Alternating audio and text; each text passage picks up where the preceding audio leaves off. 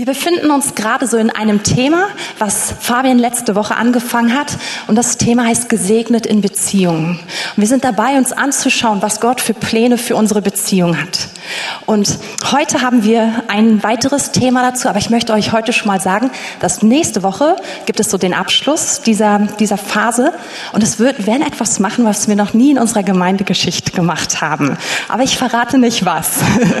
Ihr müsst einfach kommen. Es wird richtig gut, spannend und einfach live dabei sein. Unser Thema heute ist das Thema gesegnet in Ehe. Jetzt denkt ihr vielleicht, Moment mal, ist doch gerade eben der Ehekurs angesagt worden, dafür habe ich mich doch gar nicht angemeldet. Und mir ist sehr bewusst, dass wir hier als total gemixte Gruppe in diesem Raum sitzen. Vielleicht sitzen hier einige, die sagen, darüber habe ich noch gar nicht nachgedacht. Das ist weit weg von mir. Und andere vielleicht sagen, dieses Thema piekst mich richtig, wenn du das ansprichst, weil es ist eigentlich etwas, was ich mir wünsche und wo ich, drin ich nicht lebe. Und wieder andere kommen vielleicht aus einer traumatischen Beziehung gerade heraus und haben das Gefühl, ich habe da so richtig versagt. Und wieder andere haben Verlust erlebt. Also es gibt so, wir können an so vielen verschiedenen Punkten im Leben stehen. Und ich möchte euch einfach vorneweg sagen, es ist nicht mein Anliegen, heute irgendjemanden zu pieksen oder zu verletzen, sondern ich glaube, dass es trotzdem wichtig ist, dieses Thema für uns alle. Und zwar glaube ich das hauptsächlich aus drei Punkten. Ich glaube, dass es wichtig ist, den Plan Gottes zu kennen. Und wir werden gleich, wenn wir uns mit dem Thema beschäftigen, herausfinden, dass Ehe der Plan Gottes ist. Und es ist sehr, sehr wichtig für jeden von uns, dass wir die Pläne Gottes kennen. Auch gerade da, wo sie Pläne für unser Leben sind. Dass wir wissen, was Gott vorhat. Und ein zweiter Punkt ist, es ist wichtig, dass wir ehren, was Gott ehrt. Und dass wir das lieben, was Gott liebt. Das ist ein Satz, den ich auch in den letzten drei Tagen auf der Israel-Konferenz gehört habe. Ja, wir können es uns nicht leisten, wir können es nicht erlauben, das nicht zu mögen, was Gott liebt. Ja, und das ist auch so im Hinblick auf Ehe. Gott, das ist ein wichtiges Thema, deswegen ist es für uns wichtig. Aber der dritte Punkt, warum ich glaube, dass es für jeden von uns wichtig ist, ist, dass sich der Charakter Gottes in diesem Thema offenbart.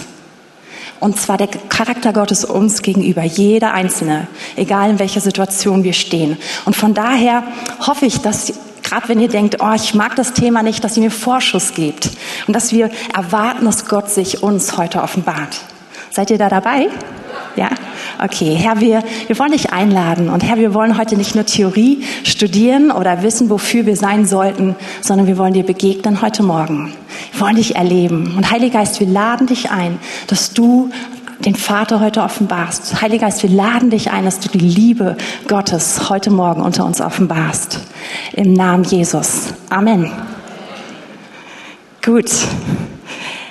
Ich fange mal an mit einem, ich probiere so ein bisschen zusammenzufassen, was man so für Stimmen im Hinblick auf Ehe hören könnte. Also wenn man einfach so mit Leuten zusammen ist, seien es Bekannte, Verwandte, Menschen, die Gott kennen, Menschen, die Gott gar nicht kennen, dann gibt es so bestimmte Sätze oder bestimmte Gedanken, die man immer wieder hört. Und da fange ich einfach mal kurz an mit drei davon. Ein Satz, den ich häufig höre, ach, wenn ich endlich verheiratet bin, wenn ich endlich einen Partner habe, dann, Pünktchen, Pünktchen, Pünktchen, verklärter Gesichtsausdruck. Dann lösen sich alle meine Probleme. Dann wird alles schön. Habt ihr sowas auch schon mal gehört in einem Gespräch? Ja, okay. Wisst ihr, was eigentlich hinter diesem Gedanken steht? Dass die Ehe und dass unser Ehepartner unser Retter sein muss. Uh, uh. Und ganz ehrlich, Ehe löst kein einziges Problem. Nichts von dem, was wir haben. Ehrlich gesagt kreiert sie auch nicht noch mehr Probleme, sondern Ehe ist wie so ein Vergrößerungsglas. Sie setzt, sie setzt es so drauf auf ein Problem und ein Problem kommt einfach so richtig groß ans Licht. Bevor also als ich noch nicht verheiratet war, war es so, ich hatte, ich habe manchmal Probleme, mich zu entscheiden. Besonders wenn ich einkaufen gehe. Und es gibt so die Weihnachtszeit, da muss man ganz, ganz viele Sachen einkaufen. Geschenke für alle möglichen Leute, die einem lieb sind. Das war manchmal eine Herausforderung für mich. Jetzt könnte man denken, wenn ich verheiratet bin, dann ändert sich alles. Aber wisst ihr, was war, als ich verheiratet war? Wir waren zu zweit in der Stadt umgeben von diesem großen, von dieser großen Hektik. Man, manchmal in Situationen, wo man dachte, man wird totgerannt hier, wenn man nicht irgendwie aufpasst. Und ich war kein bisschen entscheidungsfreudiger zu zweit, als ich es alleine war. Aber vorher hatte ich nur ein Problem mit mir selbst in dieser Situation. Nun habe ich eine zweite Person damit gestresst und genervt. Also ist nur ein ganz, ganz kleines Beispiel. Ehe löst nichts, sondern Ehe zeigt eigentlich noch viel deutlicher, was da ist und vergrößert es manchmal. Ein weiterer Gedanke, den man häufig so hört, ist dieser Satz, wenn ich einfach nur den einen, die eine finde, die richtige Person. Klammer auf, die Person, die mich total attraktiv findet, die mich einfach so stehen lässt, wie ich bin, die mich völlig akzeptiert, die mich niemals verändern möchte. Diese Person, die mich total heiß findet und zu jedem Zeitpunkt völlig begehrenswert. Die Person, mit der ich so eine richtig tolle ähm, sexuelle Chemie habe, alles einfach passt und stimmt. Wenn ich diese Person finde, dann bin ich erfüllt, dann bin ich glücklich. Und so wie wir es eben schon beim ersten Ansatz gemerkt haben, hier muss der Ehepartner derjenige sein, der Erfüllung, der Freude bringt, ja? Ehe muss dafür verantwortlich sein, dass wir uns verwirklichen können, dass alle Pläne für unser Leben, dass sie zustande kommen. Und ganz ehrlich, das ist eine Riesenverantwortung, wenn man sie einem Menschen geben möchte. Ja, das ist, das ist eigentlich nicht, nicht erfüllbar. Der Ehepartner muss dein Sprungbrett zur Selbstverwirklichung sein. Bei solchen Ansprüchen ist es kein Wunder, dass viele Leute auch sich einen echten Stress machen, einen Ehepartner zu finden und sich krass unter Druck bringen, dass viele sich nicht festlegen können. Und selbst wenn man sich festgelegt hat und dann kommt es zu Problemen, dann muss man ja bei der ersten, beim ersten Problem denken, oh Mist, vielleicht war es doch nicht der Richtige. Ja? Kennt ihr das? Das ist ein, etwas, was uns die Welt häufig suggeriert, dass es genauso abläuft. Und wenn man dann in Situationen steckt, die unvorhergesehen sind oder die nicht so sind, wie man sich wünscht, dann muss man doch hinterfragen, vielleicht habe ich doch den Falschen genommen. Ja? Und ich bin sehr, sehr dankbar, dass zum Beispiel mein Mann diesen Ansatz nicht hat, weil ich wäre unter diesem Ansatz ganz definitiv der falsche Partner für ihn gewesen. Ja, ich habe ihn so häufig versagt, ihn so häufig hängen gelassen, so häufig genau all das nicht gemacht. Und also auch ein Ansatz, den ich absolut nicht empfehlen kann. Ein dritter, ein dritter Satz, den ich auch häufig höre, ist, ach, Ehe ist doch nur ein Stück Papier. Ehe braucht man gar nicht. Oder auch, Ehe ist doch wie so ein Gefängnis. Wer will denn da schon freiwillig reingehen? Ist auch etwas, das man hört, häufig hört. Und ich kann, ich kann es verstehen. Ja, gerade unter dem, gerade im Hinblick auf das, was wir da vor uns gerade angeschaut haben, dass Leute sagen, ja, von diesen Gedanken nehme ich lieber Abstand. Aber was erstaunlich ist, ist das doch die Mehrheit auch aller Deutschen. Und zwar, wenn man in statistische Umfragen hineinschaut. Ich habe eine gelesen von, das heißt Statista, ein, ein, ein so ein, ähm, ein Portal, was Statistiken sammelt. Da heißt es, dass 74 Prozent aller Deutschen an die Liebe fürs Leben glauben. Und wisst ihr, warum das so ist? Ich glaube, dass Gott es in uns hineingelegt hat. Und dass da viel, viel mehr ist, als wir es manchmal wissen. Wir haben ganz sicher häufig falsche Ideen davon. Aber ich glaube, dass, dass genau dieses Verlangen danach, dass es von Gott ist. Und dass es deswegen doch sich lohnt, da dran zu bleiben. Übrigens, die ähm, Allianzversicherung ähm, bringt auf ihrer Homepage so Statistiken und das heißt, dass Menschen, die verheiratet sind, viel größere oder längere Lebenschancen haben. Ja, im Schnitt leben verheiratete Frauen sieben Jahre länger und Männer sogar neun Jahre länger als unverheiratete Frauen. Also es lohnt sich doch, das, diesen Gedanken zu bewegen und dem nachzugehen. Es kann nicht ganz so furchtbar sein und ganz so unglücklich machen. Genau. Aber jetzt, nachdem wir uns so ein bisschen angeschaut haben, was ist die Wahrnehmung so vielleicht in der Gesellschaft um uns herum, wollen wir nicht den Rest des Morgens damit verbringen, zu gucken, was denkt die Gesellschaft, sondern wir wollen ins Wort Gottes gehen und uns anschauen, was sagt Gott über Ehe. Und ich habe fünf Hauptaussagen rausgesucht. Es hätten auch 20 sein können, aber ich dachte mir, ich will gnädig mit uns allen sein. Also habe ich fünf genommen und ihr werdet merken, da fehlen noch ganz viele. Es liegt einfach an der Zeit. Okay, die erste Aussage die ich bringen möchte, ist, Ehe ist die Verbindung und die Ergänzung von Mann und Frau. Und die möchte ich unterlegen. Und zwar lasst uns mal gehen zum 1. Mose 1, ganz am Anfang, wo wir rausfinden, was sich Gott gedacht hat. Und dann lesen wir den Schöpfungsbericht und wir lesen das erste Mal die Grafte, die zusammengefasste Form. In 1. Mose 1 ab Vers 27. Hier heißt es, und Gott schuf den Menschen in seinem Bild. Im Bilde Gottes schuf er ihn, als Mann und Frau schuf er sie. Und Gott segnete sie und Gott sprach zu ihnen, seid fruchtbar und mehrt euch und füllt die Erde und macht sie euch untertan und herrscht über die Fische im Meer und über die Vögel im Himmel und über alles Lebendige, was sich regt auf der Erde. Ich wollte ein bisschen mehr auf den ersten Teil hinaus. Jetzt ist mir erst aufgefallen, wie lang Vers 28 ist. Also Gott schuf den Menschen in seinem Bild, im Bilde Gottes, und er schuf sie als Mann und als Frau. Das ist etwas, was wir immer wieder leicht übersehen. Wir haben häufig in unserer Kultur so diese Vorstellung, Gott ist ein Mann. Und dann hat Gott den Menschen geschaffen. Ein Mann im Bild eines Mannes. Und dann kam irgendwann noch die Frau dazu. Ja? Ähm, komm, ganz ehrlich, die meisten von uns, wir stellen uns Gott so vor. Aber hier heißt es, dass Gott den Menschen schuf in seinem Bild und dass er sie als Mann und als Frau schuf. Und jeder von uns, wir spiegeln Gott wieder. Ob du ein Mann bist, ob du eine Frau bist, ist auch übrigens kein Zufall, sondern Gott hat uns so geschaffen. Und wir sind im Bilde Gottes geschaffen und sowohl Männer als auch Frauen, wir gehören zusammen und gemeinsam spiegeln wir das Bild Gottes wieder. Und wisst ihr was? In Ehe kommt genau das zusammen. Es kommt männlich und weiblich zusammen und gemeinsam spiegeln wir wieder, wer Gott ist. Gemeinsam decken wir eine Breite ab, die wir alleine niemals abdecken können. Gemeinsam ergänzen wir uns in einer Art und Weise, die total schön ist und die Gott verherrlicht, weil sie ihn widerspiegelt. Und das ist eine, eine total tolle Sache. Ist übrigens auch etwas, was wir auf andere Formen von Beziehungen übertragen können. Das findet nicht nur in Ehe statt, sondern überall, wo Freundschaft ist, wo Beziehung ist, können wir genau diesen Aspekt genießen. Nämlich, dass jede einzelne Person auf dieser Erde im Bilde Gottes geschaffen ist. Und dass wir, wenn wir mit Personen in Beziehung treten, wenn wir mit ihnen zusammentreten, dass etwas Göttliches stattfindet, wenn wir das ehren. Nämlich, dass Gott sich zeigt, dass Gott sichtbar wird. Und es macht Spaß, das anzuerkennen. Es macht Spaß, in dieser Unterschiedlichkeit Segen zu finden und nicht dadurch Segen zu suchen, dass wir denken, alles muss gleich sein. Nein, überhaupt nicht. Sondern in dieser Verbindung erleben wir eine Ergänzung. Was ganz interessant ist, ist, dass wir in 1. Mose 2 dann nochmal ein so ein bisschen die Geschichte noch mal ausführlicher erzählt bekommen, die wir gerade im 1. Mose 1 schon gehört haben. Und das ist so, dass ähm, Gott die Tiere schafft und vor Adam stellt. Und bis zu diesem Punkt ist nicht schon Adam und Eva da, sondern nur Adam. Adam ist geschaffen worden und Gott präsentiert ihm ein Tier nach dem anderen. Und Adam darf es benennen.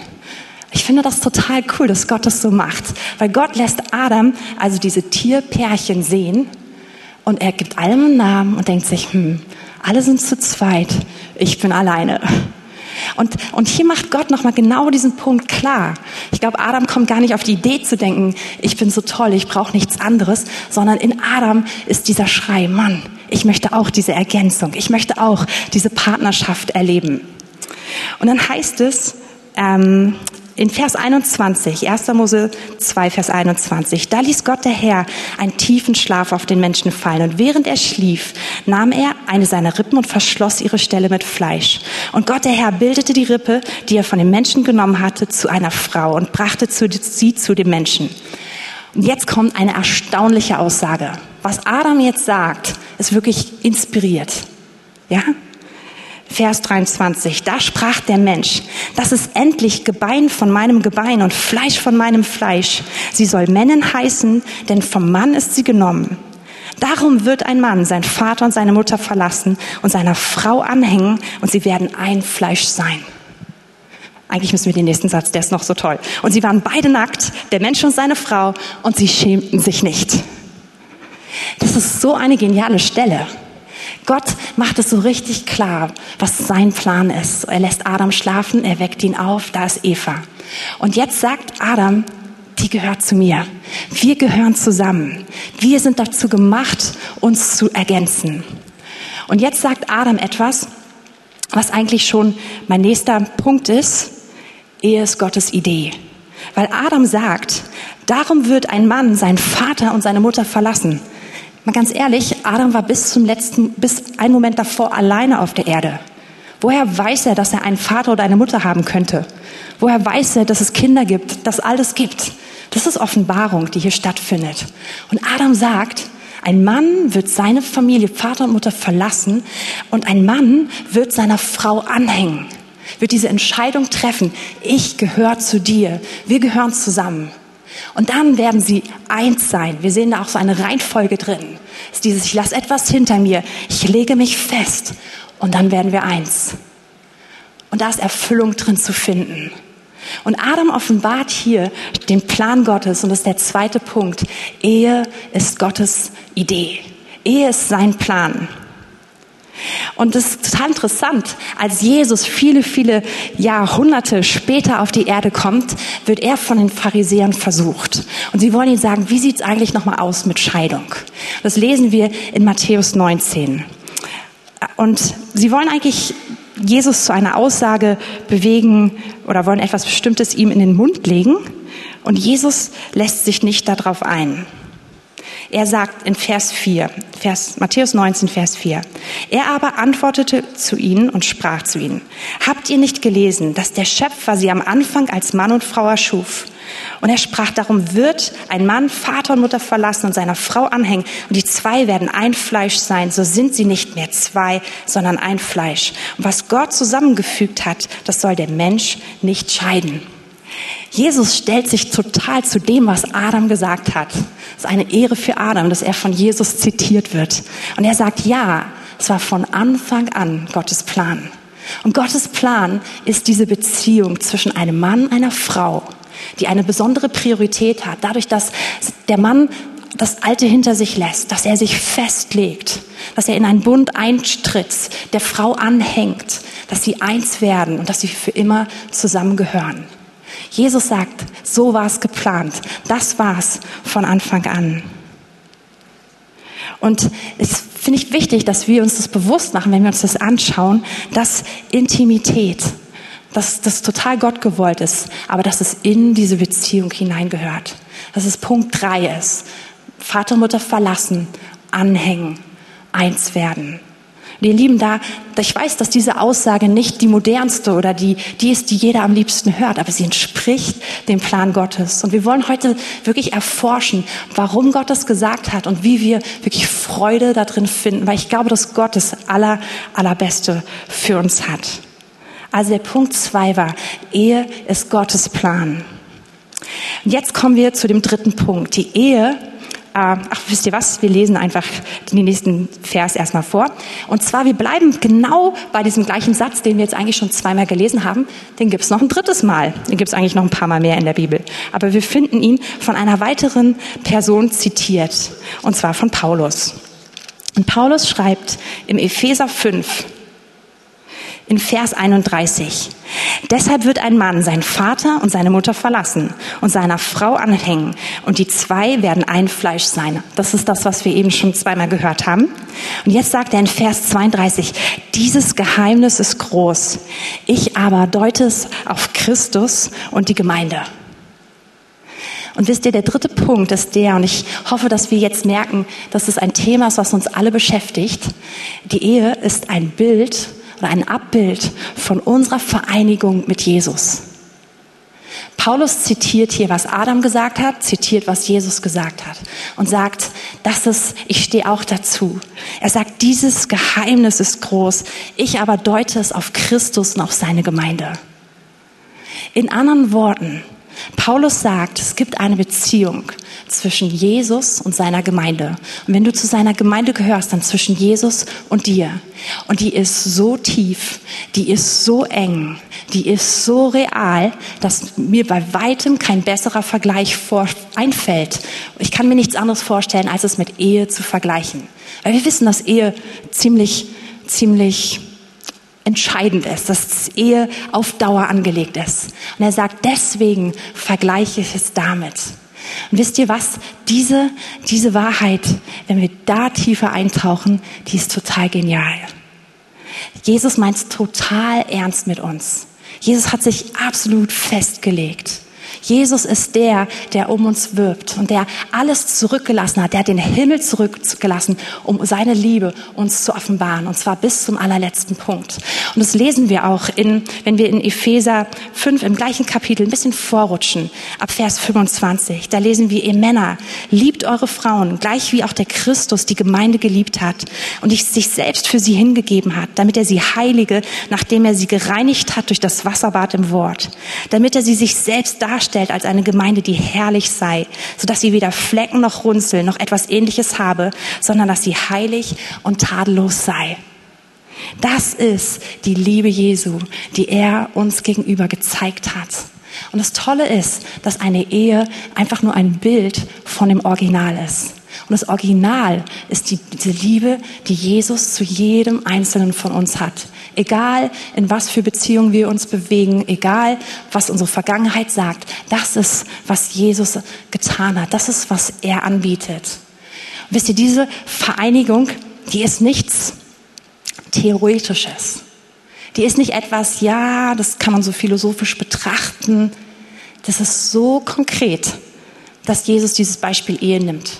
Und er weiß, dass wir wissen, was zur Ehe dazugehört. Er weiß, dass wir an Intimität denken, dass wir daran denken, dass man, dass es eine Enge gibt mit einer anderen Person. Da kann man nicht enger sein. Und deswegen nimmt Jesus genau diesen Vergleich, um zu sagen, so möchte ich mit dir in Beziehung sein. Und von diesem Punkt möchte ich schon zur nächsten Aussage kommen. Und ich glaube, dass das die nächste, was sie meine Hauptaussage ist. Die Ehe ist eine Bundesbeziehung. Also eigentlich vertieft sie diesen Punkt, dass wir, dass wir vereint sind mit, mit dass, es, dass die Ehe unsere Vereinigung mit Jesus widerspiegelt. Diese Vereinigung ist eine Bundesbeziehung. Jetzt denkt ihr, ah, das ist jetzt ein bisschen theoretisch, ja? Verstehe ich. Bund ist ein altes Wort, benutzen wir eigentlich fast gar nicht. Für uns ist vielleicht geläufiger das Wort Vertrag, was aber nicht das gleiche ist, ja? Aber ähm, die meisten von uns haben wahrscheinlich einen Handyvertrag, oder? Ja? Oder vielleicht eine Prepaid-Karte. Gut. Also Ziel eines Vertrags ist, wir wollen maximalen Gewinn, ja? Wir wollen so viel wie möglich bekommen. Und dabei probieren wir so wenig wie möglich Pflichten einzugehen und so viele Rechte wie möglich zu haben. Wer von uns hat einen Handyvertrag, den er erst in zehn Jahren kündigen kann? Könnte es rein theoretisch geben, ne? Man könnte so einen machen. Weiß nicht, vielleicht auch nicht. Haben wir nicht. Weil wir wollen so, wir wollen so viele Rechte wie möglich haben. Wir wollen flexibel sein, stimmt's?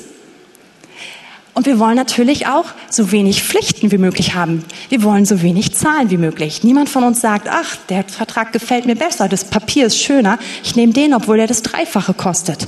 Wir wollen so wenig wie möglich zahlen, aber wir wollen dafür so viel Leistung wie möglich, oder? Wir wollen, wir wollen eine Flatrate haben, wir wollen gut surfen können. Am liebsten hätten wir noch ein richtig schönes Handy, was mit dazukommt zum Nulltarif, ja? Nach sowas suchen wir doch alle. Das ist ein Vertrag. Okay, was ist der Bund? Im Bund geht es nicht so sehr um diesen Gewinn, sondern im Bund ist das Zentrale die Beziehung.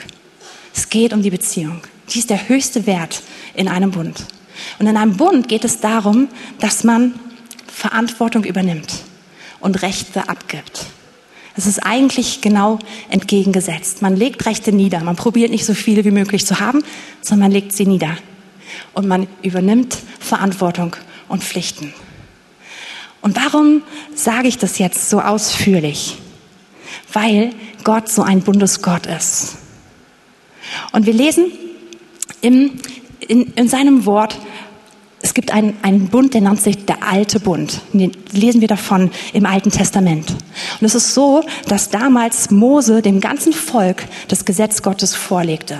Zu dem Gesetz gehören die zehn Gebote, aber auch die zeremoniellen Gebote, die moralischen Gebote, die zivilen Gebote. Und Mose empfängt all das von Gott und legt diesem Volk, seinem Volk, all diese Gebote vor. Und vielleicht können wir, könnt ihr 2. Mose 24, 7 und 8 an die Wand werfen. 2. Mose 24, Vers 7 und 8. Darauf nahm er das Buch des Bundes, also all diese Gebote, und las es vor den Ohren des Volkes. Und sie sprachen alles, was der Herr gesagt hat, das wollen wir tun und darauf hören. Und noch den nächsten Vers.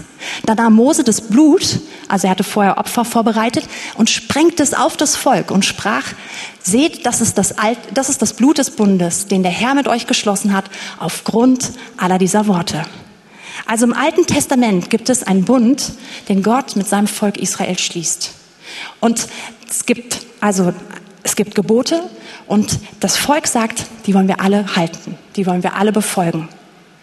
Und im Gegenzug lesen wir, das ist eine sehr bekannte Bibelstelle aus 5. Mose 28 ab Vers 1, dass wenn sie alle diese Gebote gehorchen, wenn sie die alle einhalten, dass sie dann gesegnet sind. Und zwar überall. In der Stadt, auf dem Land, in ihrem privaten Leben, in der Familie, wirtschaftlich. Alles. Der Herr will seinen Segen geben. Dummerweise lesen wir auch ab Vers 15, dass wenn sie nicht allen diesen Geboten gehorchen, dass dann alle diese Flüche über sie kommen. Und dann sind viele Verse lang einfach Flüche dargestellt, die sich daraus ergeben, wenn man Gott nicht gehorsam ist. Und das ist der alte Bund, den das Volk damals mit Gott geschlossen hat.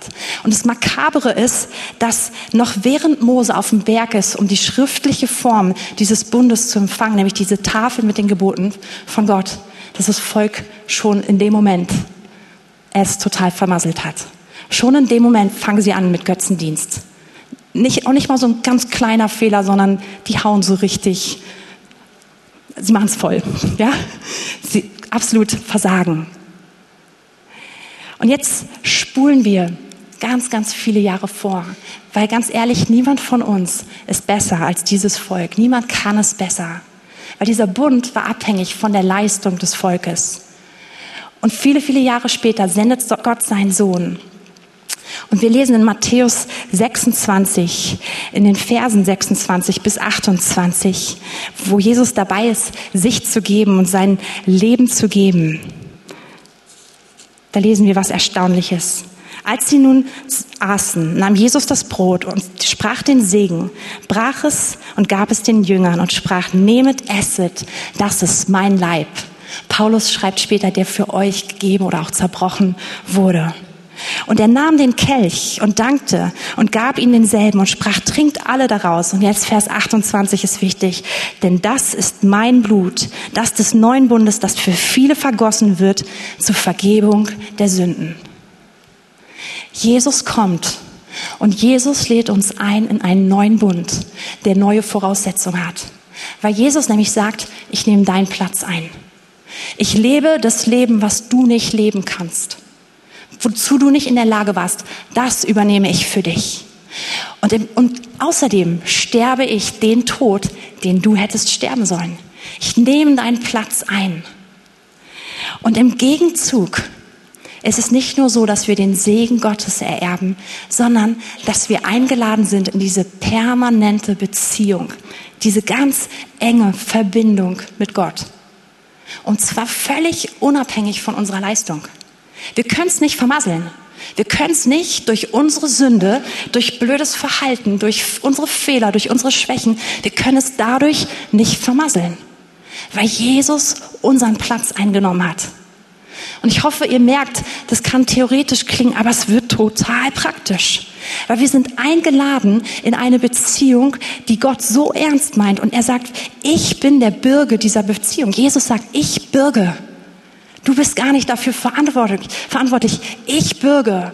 Und ich biete dir diese Vereinigung, diese Beziehung an, die einfach nur von meinem Werk abhängt, die von meiner Güte abhängt, die von meiner Heiligkeit, von meiner Vollkommenheit abhängt. Du bist eingeladen in diese Beziehung. Und wisst ihr, was unser Part ist? Auf keinen Fall versuchen, das irgendwie zu erkaufen, zu bezahlen, etwas dafür zu leisten. Unser Part ist zu glauben, dass Jesus wirklich unseren Platz eingenommen hat.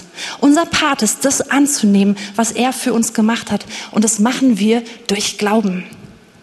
Es heißt im, im Galater 2, Vers 20, da heißt es, ich, nun lebe ich, aber nicht mehr ich selbst, sondern Christus lebt in mir. Wir dürfen dieses Angebot von eins sein mit Jesus, vereint sein mit ihm, dürfen wir annehmen.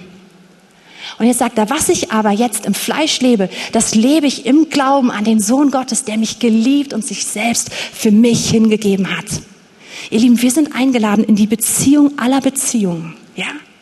Und das ist irgendwie ein Geschenk. Ich bin immer noch dabei, es auszupacken. Ich bin immer noch dabei, es zu verstehen, weil es so gut ist, dass mein Verstand überfordert ist.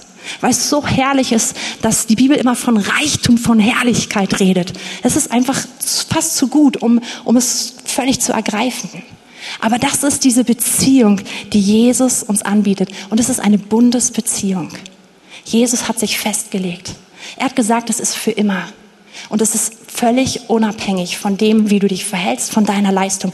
Ich bin treu und ich bin eins mit dir. Ich weiß nicht, ob ihr, wahrscheinlich haben die allermeisten von uns erlebt, wie schön es ist, die Gnade Gottes anzunehmen. Petrus ist so ein gutes Beispiel dafür. Der hat total versagt Jesus gegenüber. Und in diesem Moment wo er sich vor Jesus gedemütigt hat, wo er alles eingestanden hat, hat er so erlebt, wie, der, wie die Gunst Gottes auf ihn kommt. Hat er die Liebe Gottes, die Bestätigung so, so krass erlebt. Und das habe ich ganz, ganz, ganz viele Male in meinem Leben erlebt. Ich habe erlebt, dass ich schwach sein darf, dass ich Fehler mache und ich mache so viel mehr, als, als ich früher gedacht habe, dass ich mache. Desto mehr man sich selbst kennenlernt, desto mehr öffnen sich Abgründe in einem und man merkt, boah, ich bin verloren. Ich brauche Gott. Und jedes Mal, wenn man an diesen Punkt kommt und sagt, Gott, ich brauche dich. Ich habe es so überhaupt nicht verdient. Schau mich mal an. Das, was ich hier gemacht habe, das, was ich dort gemacht habe, so wie ich hier gerade ticke, das ist eklig. Gott, ich komme zu dir, ich brauche dich. Das sind die Momente, wo man der Liebe Gottes ganz, ganz, ganz besonders begegnet. Es sind nicht die Momente so, okay, ich habe es geschafft, ich habe es gemacht und oh, vielleicht wird Gott in, in ein paar Stunden wieder gute Laune haben und es vergessen haben, dass es so, so schlimm war. Überhaupt nicht. In dem Moment zeigt Gott seine ganze Liebe, sein ganzes Herz, genauso wie Petrus das erlebt hat. Petrus demütigt sich und Jesus sagt ihm, ich hab dich lieb, ich vertraue dir. Du hast einen großen Platz in meinem Plan. Kennt ihr so eine Erfahrung mit, mit Gott? Kennt ihr das? Diesen, an diesen Punkt zu gehen, der eigentlich unangenehm ist, den man eigentlich nicht so gerne ist, aber man erlebt die Gnade Gottes und irgendwie ist es wunder, wunderschön. Man denkt sich, warum war ich nicht früher schon da? Okay, das ist, das ist die eine Art, wie wir die Gnade Gottes erleben können. Aber wisst ihr, wir können noch mehr da reingehen, diese Beziehung, diese dauerhafte Beziehung zu ihm zu erleben und zu genießen. Und das ist, was der Heilige Geist so, so, so gerne tut. Und ich empfinde, dass es sein Hauptwerk ist, dass er uns zeigt, was eigentlich der Plan Gottes ist. Und dieser Plan ist die Vereinigung mit ihm. Dieser Plan ist, dass wir verstehen, Mann, ich bin verbunden mit dem Schöpfer des Universums. Ich gehöre zusammen mit dem lebendigen Gott. Ich bin nicht mehr ich, sondern ich bin Gott plus ich. Christus lebt in mir. Er in mir und ich bin in ihm. Und das macht eine neue Person aus mir. Das verändert alles. Und genauso schön, wie es ist, punktuell die Gnade Gottes zu erleben, diese Momente, die einen eigentlich so auf die Knie bringen, weil man dacht, denkt, oh Gott, wie gut bist du nur, wie gnädig bist du nur, ich habe es nicht verdient, du haust mich einfach um. Wisst ihr, genauso was kann man erleben, wenn wir in diese Beziehung, wenn wir sie ergreifen und da mehr reingehen. Wenn wir dem Heiligen Geist erlauben, das in uns zu entfalten. Ich sag euch, das setzt Glücksgefühle frei, ja? Absolut. Es gibt nichts Schöneres, als zu merken, krass, Gott, so hast du mich wirklich konzipiert, so siehst du mich. Du schaust mich an und du siehst mich, wie du Jesus siehst. Du schaust mich an und du bist begeistert von mir. Und vor allem, du schaust mich an und, und das Erbe, das Jesus hat, ist mein Erbe. Da hängt so, so, so viel dran. Und manchmal geht es mir so, wenn ich, gerade wenn ich zum Beispiel Epheserbrief, Galaterbrief, Kolosserbrief, aber auch viele andere studiere und anfange, darüber zu meditieren, dass ich merke, dass es in mir oh, also dass es richtig so Party in, in mir drin ist, ja, dass es in mir anfängt, sich zu bewegen, dass sich Freude breit macht. Und das liegt daran, dass ich nicht über irgendwelche Sachverhalte nachdenke, sondern dass Gottes Identität meine Identität wird dass ich verstehe, wer ich bin.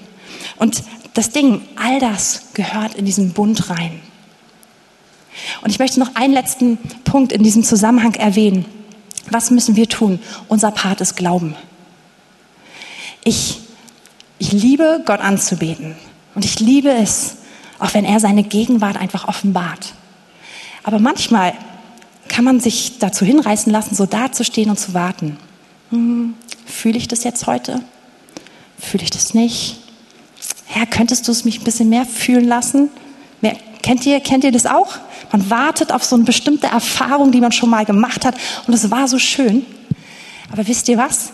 Wenn wir in diese Wahrheit reingehen, dass wir mit Gott verbunden sind, dass er in diesem Bund ist, der unauflöslich ist und der so nah ist, wie nichts anderes nah sein kann.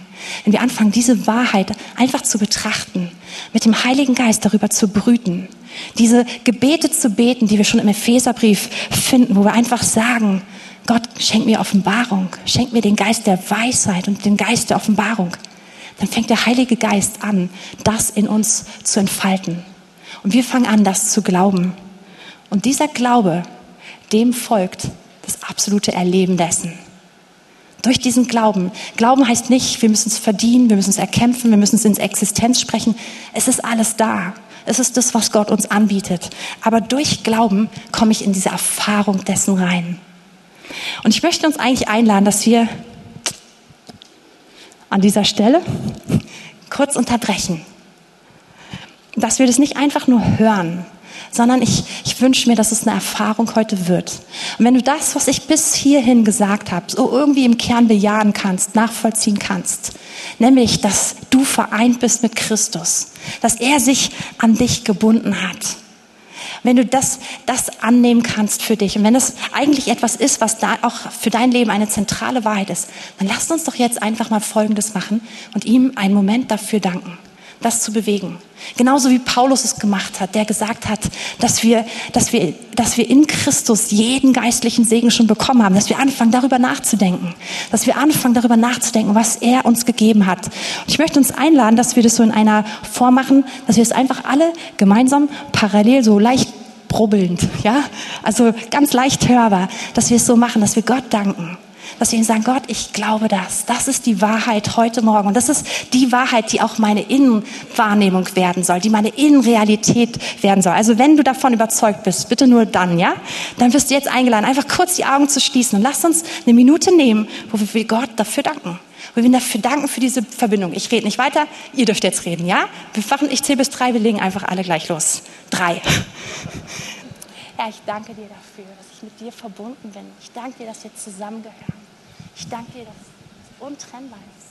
Herr, ich danke dir dafür, dass deine Nähe realer ist als alles andere. Und dass ich mit dieser Verbindung dein Erbe bin. Ich danke dir dafür, dass du mich befähigst, anders zu leben, als ich jemals leben könnte. Und ich danke dir dafür, dass deine Freude in mir ist. Ich danke dir, dass sie explodiert hier in diesem Raum. Ich danke dir, dass du dich bewegst. Ja, ich danke dir dafür, dass du einfach, dass du einfach nur gut bist. Danke, Herr, für deine Liebe, die hier ist. Danke, Herr, für den Zugang zu deiner Fülle, den wir haben. Herr, ich bete, dass wir erleben, wie du in uns existierst, wie du in uns Platz einnimmst. Danke, danke, danke dafür.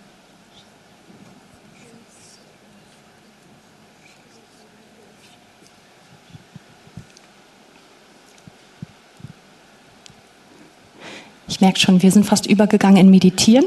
Es ist ganz ruhig geworden. Ja. Aber wisst ihr, es ist richtig schön, in dieser Wahrheit sich zu baden und zu erleben, wie sie unsere Innenwahrheit wird. Und sie verändert alles. Und jetzt komme ich auch zurück. Sie verändert auch die Beziehungen, in denen wir drin sind. Denn unsere Beziehungen, in denen wir leben und ganz besonders auch die Ehen, die wir führen, sind gerufen, genau solche Bundesbeziehungen zu sein. Wir sind dazu gerufen, genau das, was wir erlebt haben vom Herrn, weiterzugeben. Wir sind dazu berufen, nicht zu sagen, ich bin in dieser Beziehung wie bei einem Vertrag, solange das Richtige für mich dabei rauskommt. Unterm Strich zähle ich. Solange das bei rauskommt, wofür ich unterschrieben habe und was ich mir immer gewünscht habe, solange bin ich da. Und wenn nicht, dann bin ich weg.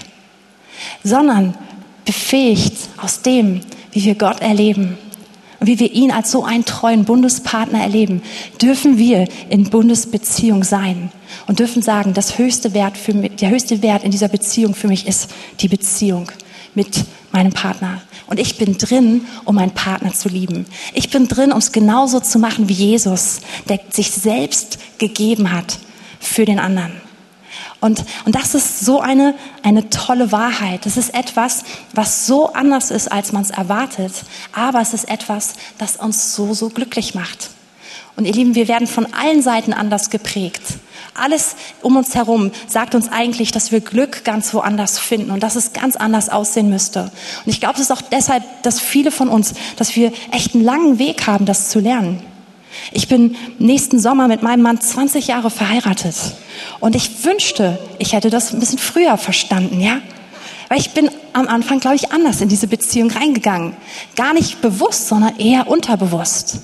Aber desto mehr ich diesen Charakter von diesem Bundesgott verstehe, desto mehr ich verstehe, dass ich genau das Gleiche auch leben darf, desto schöner und desto mehr genieße ich Ehe. Es ist wirklich etwas total Wertvolles und Göttliches, was Gott geschaffen hat. Und wenn wir es so leben, wie es der Plan Gottes ist, dann kann darin sogar Gott zu sehen sein. Und das ist, das ist echt einfach toll, darüber nachzudenken. Und ihr Lieben, das ist alles nur möglich auf eine übernatürliche Art und Weise. Mein letzter Punkt, und der ist ganz kurz, keine Angst. Das Ziel von Ehe ist Heiligung. Es ist wirklich so. Jesus sagt es, er hat sich gegeben, damit seine Braut rein würde. Rein und heilig, untadelig. Ja? Und das Ziel von Ehe ist nicht, wie wir am Anfang gehört haben, Selbstverwirklichung, sondern das Ziel ist Hingabe. Es ist Charakterveränderung. Es ist so zu werden wie er, so zu werden wie unser himmlischer Vater. Und es zählt für, für immer beide Personen in einer Ehe. Sowohl ich soll ihm ähnlicher werden, ich soll heilig werden, aber auch mein Partner. Und in meiner Liebe, die ich gebe, kann ich meinem Partner helfen, einfach immer mehr Gott zu erkennen. Ich darf ihn ermutigen. Ich darf an dieser Sicht Gottes, die Gott für meinen Partner hat, festhalten. Ich darf vielleicht auch hin und wieder konfrontieren, wenn der Heilige Geist mich so leitet. Aber hauptsächlich darf ich vergeben, ehren, beten und einfach all das genau nach dem Vorbild von Jesus machen. Und ich weiß, dass der eine oder andere, besonders der jetzt vielleicht denkt, hm, vielleicht ist es doch nicht so ganz der Weg, den ich wählen möchte, ja? Vielleicht werde ich mir was anderes suchen. Ihr Lieben, das ist der Weg zum Glück. Ich habe gesagt, das Ziel von Ehe ist Heiligung. Aber dabei finden wir absolutes Glück. Wir finden es nirgendwo anders. Jeder, der auf den Kurs Selbstverwirklichung aufspringt und sagt, ich will alles, was ich will, zu der Zeit, zu dem Zeitpunkt, zu dem ich es möchte, der wird unweigerlich total enttäuscht werden. Aber jeder, der sagt, ich mache es so, wie ich es von Jesus gelernt habe, ich lege meine Rechte nieder. Das heißt in Matthäus 10, Vers 39, wer sein Leben findet, der wird es verlieren. Aber wer sein Leben verliert um meinetwillen, der wird es finden. Wahre Freude, wahre Erfüllung, echtes Glück finden wir genau an der Stelle, wo die Welt es normalerweise nicht sucht. Genau hier. Und wisst ihr, das finden wir schon in unserer Beziehung mit Jesus. Wir legen unser altes Leben nieder. Wir sind nicht mehr die gleichen. Es ist nicht mehr Katrin, sondern es ist Katrin plus Christus. Ich lege etwas Altes nieder. Aber was ist das, was ich gewinne? So viel mehr. Es ist es nicht mal wert, sich umzudrehen und eine Sekunde darüber nachzudenken, was habe ich gerade verloren. Und ich möchte uns sehr ermutigen, dass wir, dass wir Menschen sind, die die Pläne Gottes an dieser Stelle kennen. Nicht nur die Pläne Gottes, sondern die selber den Plan Gottes für uns erleben. Und als allererstes, dass wir Menschen sind, die diese Liebesbeziehung zu Gott genießen. Absolut genießen. Ich kann gar nicht ausdrücken, ich habe nicht mal Worte, um das auszudrücken, was ich am liebsten gesagt hätte. Aber es ist schön, diese, diesen sicheren Raum kennenzulernen, zu dem Gott sich uns gegenüber festgelegt hat. Und da drin sich zeigen zu können, zu wissen, ich kann mich zeigen und er rennt gar nicht weg. Und wenn ich noch mehr von mir zeige und wenn Abgründe sichtbar werden, er rennt nicht weg, sondern er hat sich festgelegt, er ist treu, er liebt mich, er gibt sich und dadurch heiligt er mich. Es kann nichts Schöneres erleben. Und dazu möchte ich uns sehr einladen, einfach dem mehr nachzugehen. Ihr dürft nach vorne kommen. Ich bin fertig. Vielleicht noch ein Satz, der wichtig ist. Wenn wir gerade über diese aufopfernde Liebe, über diese Hingabe sprechen, ist mir total wichtig zu sagen, es gibt trotzdem Dinge, die wir nicht einfach zudecken sollten, ja? Es gibt Grenzen, auch in einer Ehe, von Dingen, die wir zudecken sollten. Und ich erlebe das immer wieder, dass auch einfach, dass es zu Dingen kommt, dass es zum Beispiel zu Gewalt untereinander kommt oder dass es, dass es zu Missbrauch kommt innerhalb von diesen Bundesbeziehungen, dass andere Dinge einfach geschehen, die nicht im Plan Gottes sind. Und es ist wichtig, aufzudecken an der Stelle, nicht zuzudecken. All das, was ich gesagt habe, ist nicht zu beziehen darauf, dass wir in Situationen bleiben, in die Gott uns nicht reingerufen hat. Ja, ich will das nur als einen Nebensatz gesagt haben, um nicht etwas zu, um nicht irgendjemanden in Leid einzubetonieren und zu sagen, da musst du drin bleiben. Nein, wenn du dir nicht sicher bist, hol dir doch Rat. Du musst nicht in jeder Situation um jeden Preis drin bleiben. Aber wir dürfen die Beziehung zu Gott entdecken und in ihr drin bleiben, um jeden Preis. Und Herr, wir danken dir einfach für deine Liebe. Wir danken dir dafür, dass du hier bist. Wir danken dir dafür, dass du uns ermutigst, dass du uns zusprichst, dass wir selbst Liebende sein können, dass wir Liebhaber werden können, weil du uns geliebt hast. Ich glaube, das ist eine der Hauptaussagen heute. Gott traut es dir zu. Egal was deine Vergangenheit ist, egal wo du herkommst. Er ist dein Bundespartner. Er ist dein Liebhaber. Und er traut dir zu, genauso ein Liebhaber zu sein. Gott ist ein Gott, der Wiederherstellung bringt. Gott ist ein Gott, der gerne dich in seine Pläne reinzieht. Und Herr, das beten wir, dass wir heute Morgen, dass wir einfach neu ermutigt werden, in deinen Plänen zu sein. Dass wir ermutigt sind, die Sorte Liebhaber zu sein, die du gerufen hast, die du erschaffen hast. Und Herr, ich bete, dass du einfach heute Morgen auch ganz neu in die Beziehungen hineinkommst, die geheilt werden müssen. Dass du mit deinem Licht hineinstrahlst, dass du uns deine, deine Sicht wirklich schenkst. Wir laden dich ein. Wir brauchen dich in allem. Wir können nichts von dem, was wir gehört haben, ohne dich. Wir danken dir dafür, dass du so treu bist, dass wir so eng mit dir verbunden sind.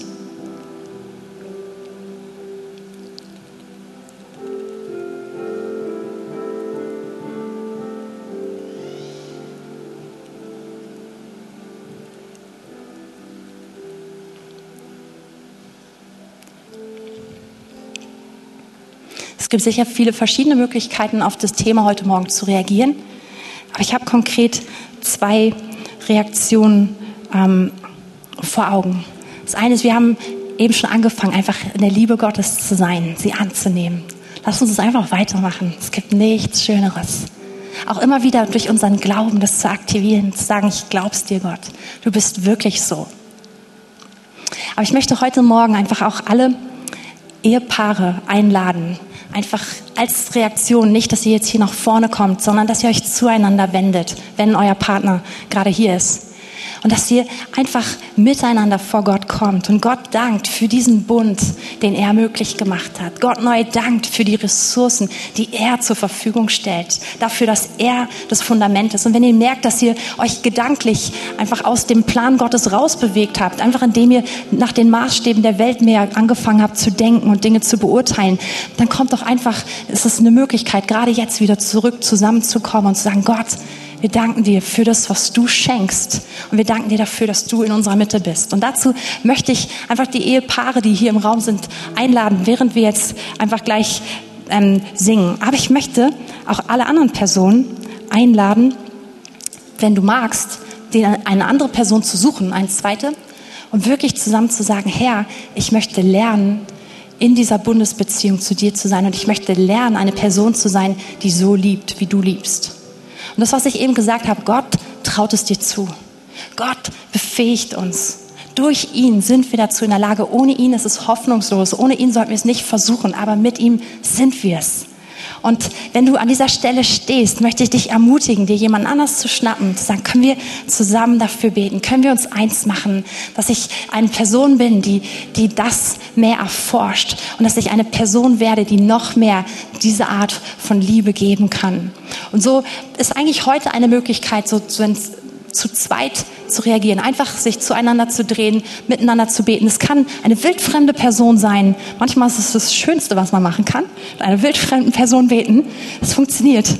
Es kann wie gesagt, dein Ehepartner sein, den du seit 50 Jahren kennst. Ähm, das ist egal, wie, wie du das jetzt machst, aber lasst uns einfach im gegenseitigen Gebet einander segnen, miteinander einfach darauf reagieren. Und wenn du hier bist und sagst, ich kenne niemanden, ich hätte gerne Gebet, ich habe vielleicht auch eine andere Not, eine krankheitliche Not oder ich möchte selber in diesen Bund mit Gott eintreten, was auch immer dein Anliegen ist, bist ganz herzlich eingeladen, hier nach vorne zu kommen. Wir werden all das jetzt parallel machen. Gott kriegt es koordiniert, er hat den Überblick. Du bist eingeladen, nach vorne zu kommen. Und hier sind Menschen, die einfach sehr, sehr gerne mit dir zusammen beten. Genau, und parallel dazu dürft ihr vielleicht ein bisschen sanfter im Hintergrund. Danke.